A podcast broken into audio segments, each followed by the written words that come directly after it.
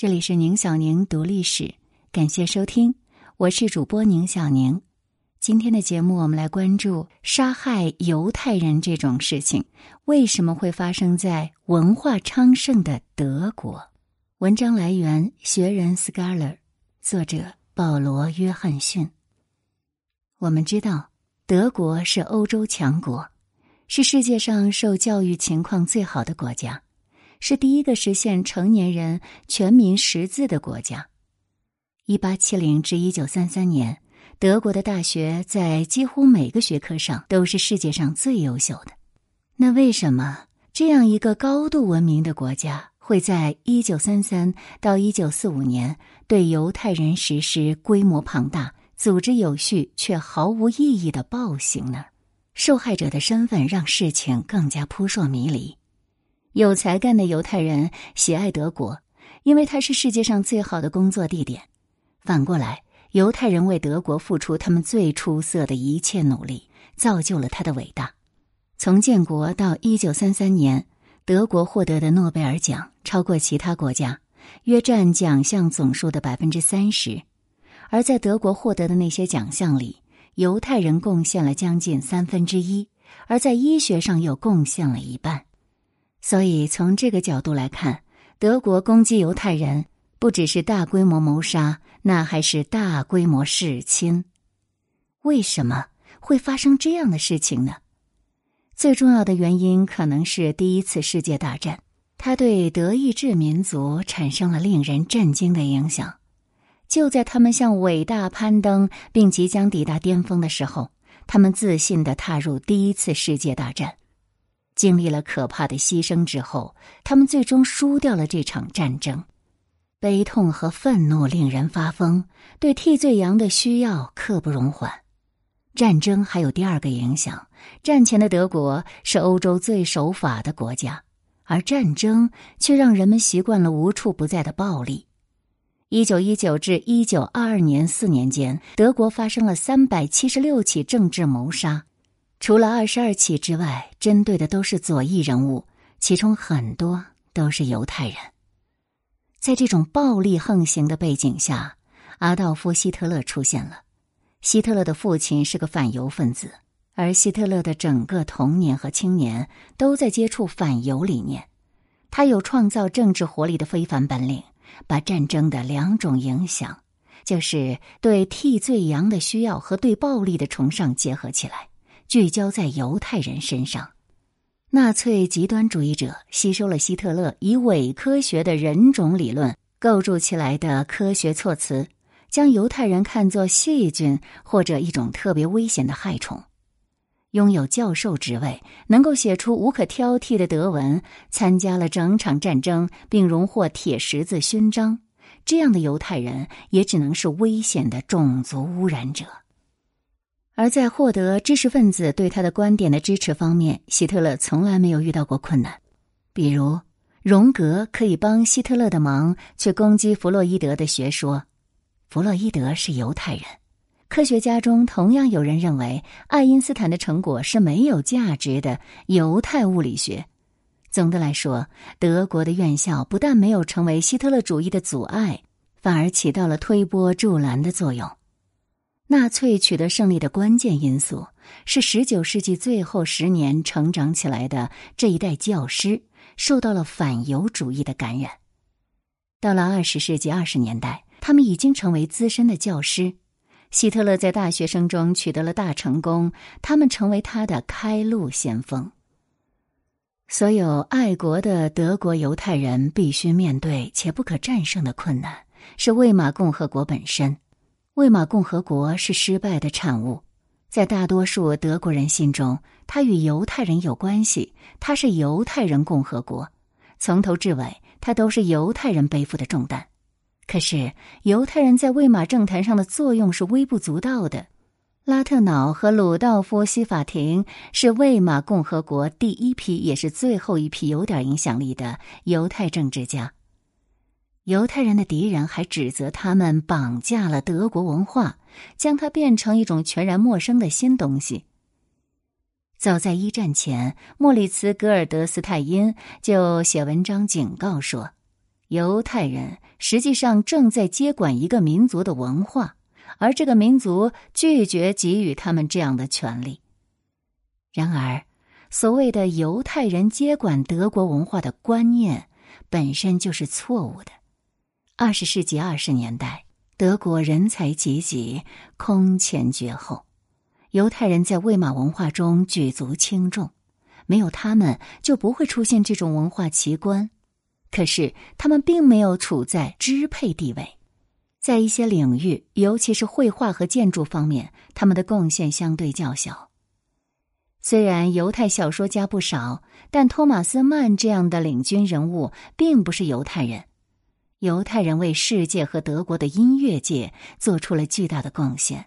不过，德国音乐在这段时期如此丰富多彩。以至于犹太音乐家虽然达到了一定数量，还有这么多的天才，却也只是它的组成部分之一。犹太人无疑是二十世纪二十年代德国电影业大获成功的主要原因。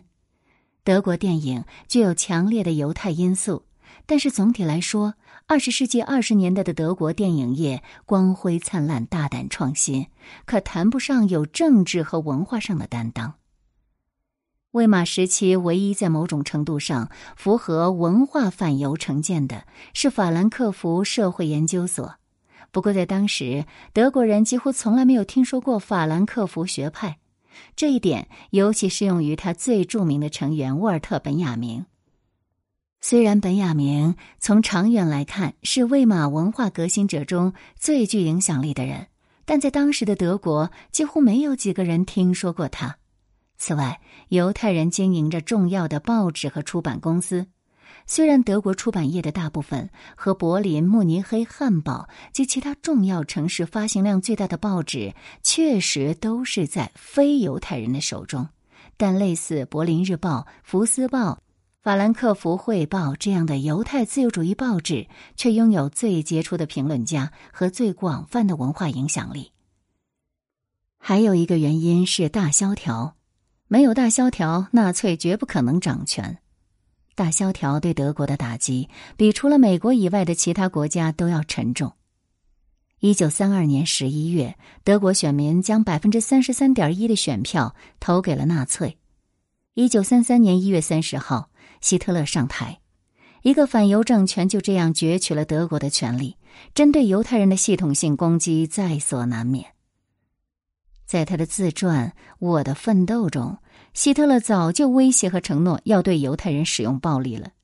一九二二年，在与约瑟夫·黑尔上校的私人谈话中，他又说：“如果他赢得权力，消灭犹太人将是我的首要任务。”他对黑尔少校是这样解释的：“需要有一个敌意的焦点来发泄仇恨情绪。他选择了犹太人，不仅是出于个人信念。”也是出于理性的政治算计，所以希特勒的反犹动机既有情感上的厌恶，又有冷静的论证。希特勒针对犹太人的战争是一种全民行动，为了贯彻这项政策，首先必须确定犹太人的身份，然后剥夺他们的财产，最后再把他们集中起来。身份认定要求医学专业人士和教会同时参与。纳粹发现，通过种族实际上很难界定一名犹太人，他们不得不求助宗教标准，剥夺犹太人财产，或者所谓的雅利安化，也将很大一部分的商业团体卷了进来。从一九三五年八月开始，抵制委员会不断的向犹太人施加压力，迫使他们售出全部资产，并降低售价，以便吸引德国人迅速前去收购。银行在这个过程中扮演了重要角色，他们在每一个阶段都能获利，而且结果经常是将业务据为己有。让犹太人失去财产的不仅是法律，还有暴行。路易·罗斯柴尔德男爵被警察逮捕，并被扣为人质，直到他的家族同意以最低价格交出他们的资产。后来，德累斯顿银行给希姆莱的参谋长写信。感谢警方帮助压低了价格，将犹太人集中起来，让他们接受完全不同的管理体制。这个过程也有德国人的全民参与。这个是一个非常复杂和难以操作的过程。他要求数以万计的官僚要有几乎不亚于最后的屠杀过程本身的冷酷无情，而且所有德国人对此都心知肚明。总之，在一九三九年九月战争打响之前，许多事情已有先兆。最终，欧洲国家大约有八百八十六万一千八百犹太人直接或间接的处于纳粹的控制之中。据估算，纳粹杀害了其中的五百九十三万三千九百人，或者说，总数的百分之六十七。其中，波兰被杀的人数最多，三百三十万人，超过该国犹太人的百分之九十。波罗的海诸国，德国和奥地利达到了同样比例。波西米亚和摩拉维亚保护国、斯洛伐克、希腊和荷兰超过百分之七十。白俄罗斯、乌克兰、比利时、南斯拉夫、罗马尼亚和挪威犹太人被杀的比例超过百分之五十。六大集中营构成了主要的杀戮区域。奥斯威辛杀害了二百多万人，马伊达内克一百三十八万，特雷布林卡八十万，贝乌热茨六十万，海乌姆诺三十四万，索比布尔二十五万。德国人知道并默许了这种种族灭绝。火车泄露了秘密。大多数德国人知道，那些巨大拥挤的火车在黑暗中嘎吱嘎吱的行进几小时意味着什么，因为德国人是谋杀的受益者，从受害人那里偷来的数以万计的男女手表、钢笔和自动铅笔在军队中分发。仅仅六周，从奥斯威辛被毒杀的人中收集的二十二万两千二百六十九套男士西装和衬衣，十九万两千六百五十二套女装和九万九千九百二十二套儿童服装，就在德国国内分发。收到东西的人大致都知道这些东西是从何而来的。德国人对于犹太人正在遭受的境遇几乎毫无异议。也大多从未帮助过犹太人逃走，当然，例外还是有的。在柏林，在希特勒帝国的中心，这个城市的十六万名犹太人中的几千人设法转入了地下，逃过劫难。每个逃脱的事件都意味着来自非犹太裔德国人的某种放任和协助。我们再来看看其他国家迫害犹太人的概况吧。奥地利人比德国人要恶劣。他们在大屠杀中发挥的作用远远超出他们的人数比例。不只是希特勒、艾希曼和盖世太保的头目恩斯特·卡尔滕布伦纳都是奥地利人。在荷兰，指挥杀害犹太人的是两名奥地利人：阿托尔·塞斯·因夸特和汉内斯·劳特尔。在南斯拉夫，五千零九十名战犯中有两千四百九十九人是奥地利人。奥地利人在机动杀戮部队中占有重要地位，他们为党卫军的灭绝部队提供了三分之一的人员。六大死亡集中营中有四座是奥地利人控制的，杀害了六百万犹太人受害者中的将近一半。看来，奥地利人反犹情绪之激烈远胜德国人，而罗马尼亚人也不比奥地利人好多少，某些方面甚至更加恶劣。战前，在罗马尼亚的七十五点七万名犹太人，他们所受的待遇是全世界最差的。罗马尼亚政府在希特勒的反犹政策上亦步亦趋，虽然说效率远远不及，但恶毒程度有过之而无不及。从一九四零年八月开始，法律剥夺了犹太人的财产和工作，让他们承担没有报酬的强制劳动。他们曾把成群的犹太人赶进大型仓库，向他们泼洒汽油，把他们点着了，导致两万到三万人被活活烧死。继德国人和奥地利人之后，罗马尼亚人是杀害犹太人的最大刽子手。从一九四四年开始，他们的态度就没有那么肆无忌惮了，因为他们已经意识到同盟国会赢得胜利。与德国一样，法国的反犹分子包括大量的知识分子，尤其是作家。有一篇反犹檄文《大屠杀小伎俩》，宣称法国已经成为被犹太人占领的国家，而且希特勒政权的入侵将是一次解放。法国号召摧毁犹太人的反犹政治组织不下十个，其中有的是纳粹政府资助的。维希政府采纳反犹政策后，他们的机会来了。虽然大多数法国人拒绝与希特勒的反犹政策合作，但愿意合作的人倒是比德国人还要热心。就这样，希特勒设法杀害了九万名法国犹太人，占总数的百分之二十六，并且在法国当局的协助下，将七点五万名犹太人驱逐出法国，其中只有两千五百人幸存。可以说，个人仇恨在法国战时的反犹主义中占有很大成分。一九四零年，维希和德国当局收到了三百万至五百万封告发特定个人并不全是犹太人的匿名诽谤信，而希特勒的意大利盟友就不太合作了。从教皇国末期以来，意大利的犹太社会已经成为欧洲融合程度最高的社会之一。犹太人已经诞生了两位意大利总理和一位国防部长，他们有大学教师，还有将军和舰队司令，数量众多。墨索里尼本人终生都在亲犹太主义和反犹太主义之间呢摇摆不定。一九一九年，战斗法西斯的最初创始人里面有五个是犹太人。犹太人在这场法西斯运动的每个分支都表现积极。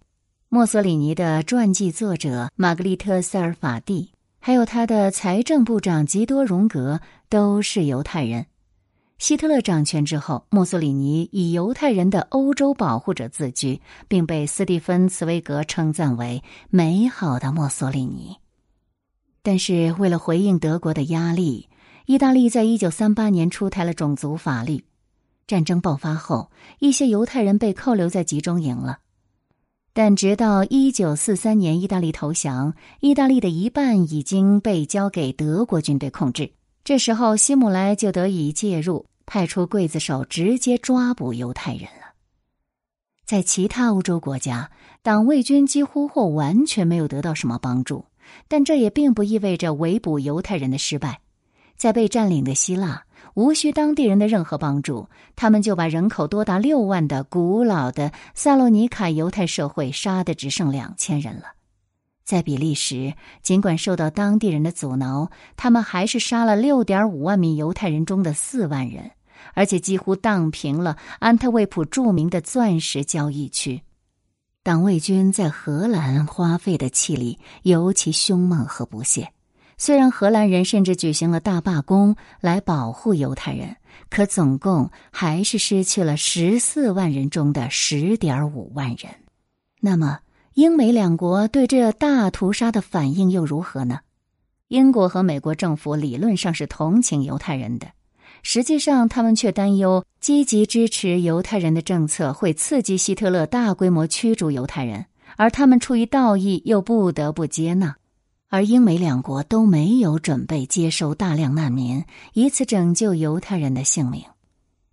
二十世纪三十年代，在所有欧洲大国里面，英国是最不反犹的。但是政府担心大量犹太人移民入境会导致普遍的反犹主义。温斯顿·丘吉尔始终是一个犹太复国主义者，但他的外交大臣安东尼·艾登担忧。向犹太人开放巴勒斯坦，将让英国失去那里的所有阿拉伯盟友，并破坏英国在中东的军事地位。美国呢？美国无疑有能力接纳大量的犹太难民，但是在战争期间，只有二点一万人被准许入境，只是限额法案允许数量的百分之十。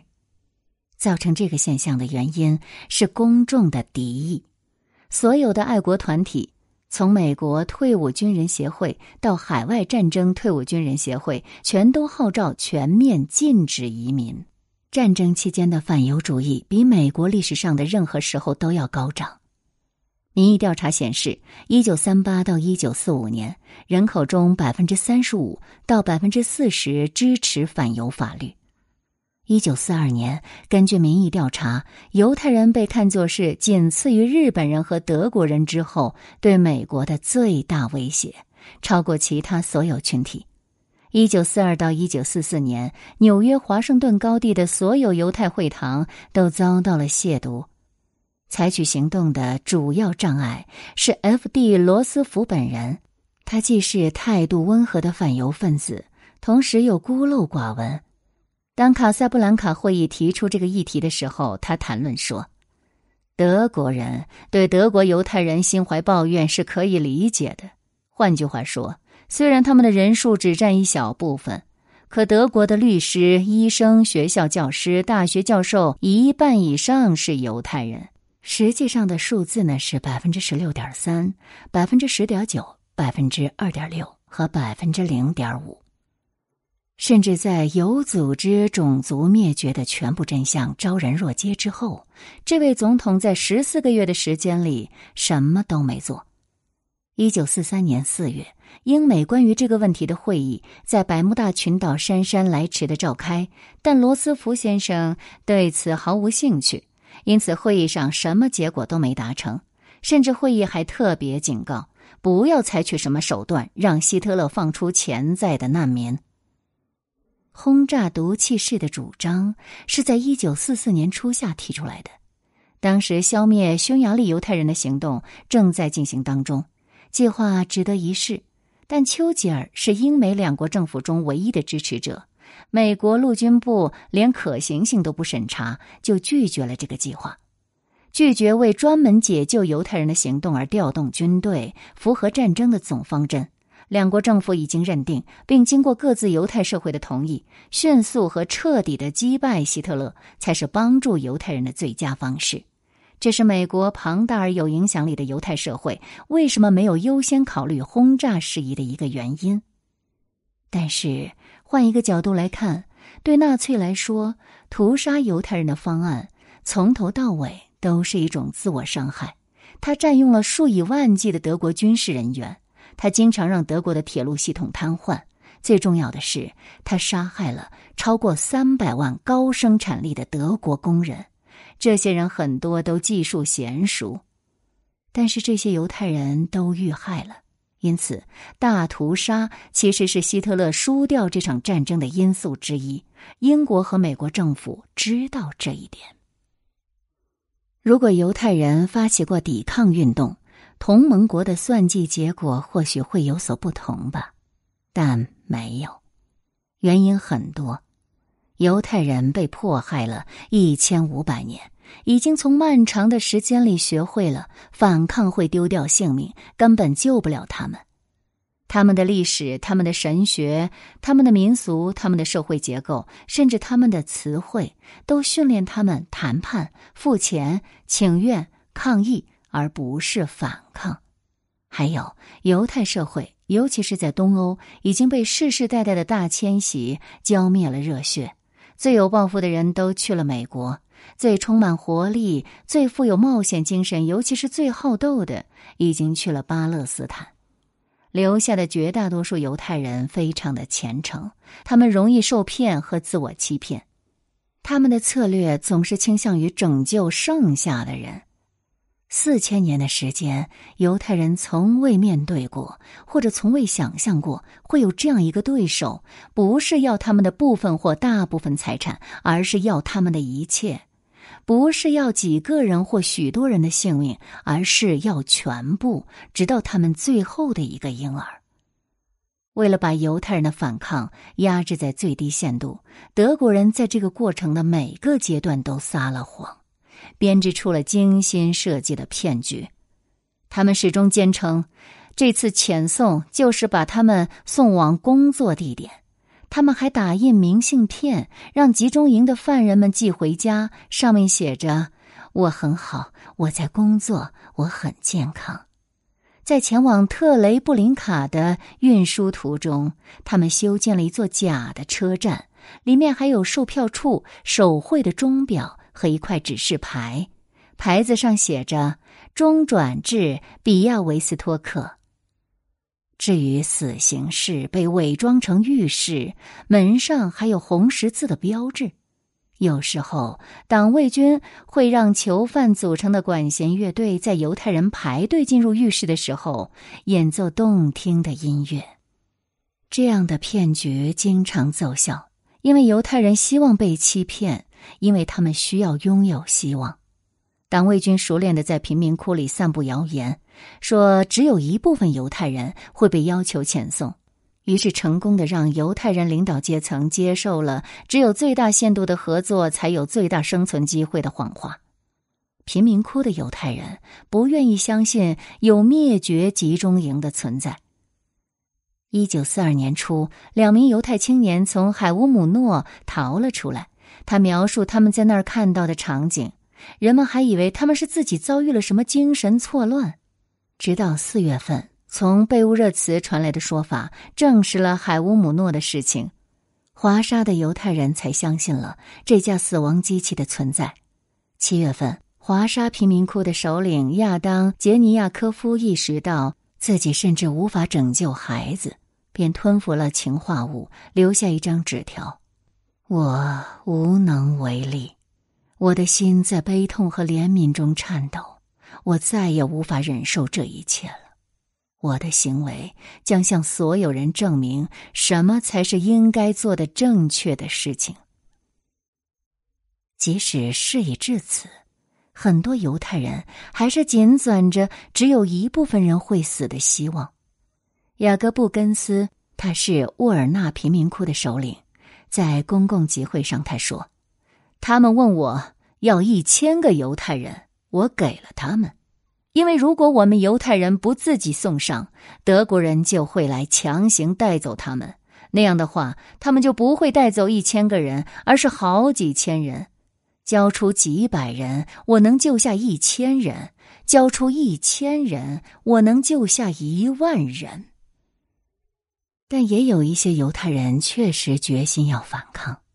一九四三年，在华沙发生了由二十四岁的莫迪凯·阿涅莱维奇领导的起义。他们杀死了十六名德国人，打伤了八十五人。阿涅莱维奇牺牲了，剩下的人又坚持了八天。一些欧洲国家拥有装备精良的军队，却不曾抵抗纳粹这么长的时间。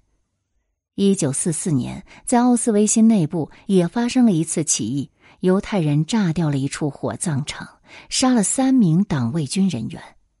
但是，一般来说，在灭绝的过程中没有发生抵抗。就这样，将近六百万犹太人遇难，直到集中营被打开，这场浩劫的完整画面才终于为世人所知。